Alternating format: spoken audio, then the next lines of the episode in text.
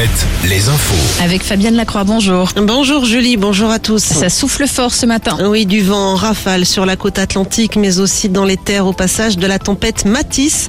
Entre 70 et 80 km heure relevés sur les littoraux vendéens et charentais ce matin, 67 km heure à Angers.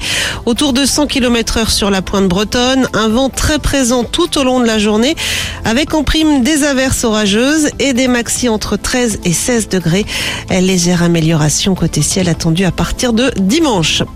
Près d'une semaine après la mobilisation des antibassines dans les Deux-Sèvres à Sainte-Soline, des rassemblements contre les violences policières étaient organisés hier soir devant les préfectures. Rassemblements qui ont attiré un millier de personnes à Poitiers, 600 à Niort, 400 à La Rochelle, 200 manifestants à Angers avec parfois quelques débordements. Deux manifestants présents samedi dans les Deux-Sèvres, eux, sont toujours hospitalisés. À Poitiers, pronostic vital toujours engagé pour l'un d'entre eux. Pour l'autre, en revanche, il est sorti hier du coma. Les familles de ces deux personnes blessées ont porté plainte, notamment pour tentative de meurtre. La défenseur des droits s'est saisie de ces deux cas. Le journal Centre Presse lui annonce ce matin que le maire de la commune de Vanzay allait porter plainte après la manifestation de samedi. C'est dans un champ de sa commune que les participants avaient établi leur camp de base dès le vendredi. Jusqu'à 15 000 personnes recensées et plusieurs milliers de véhicules, ce qui a fragilisé notamment les routes.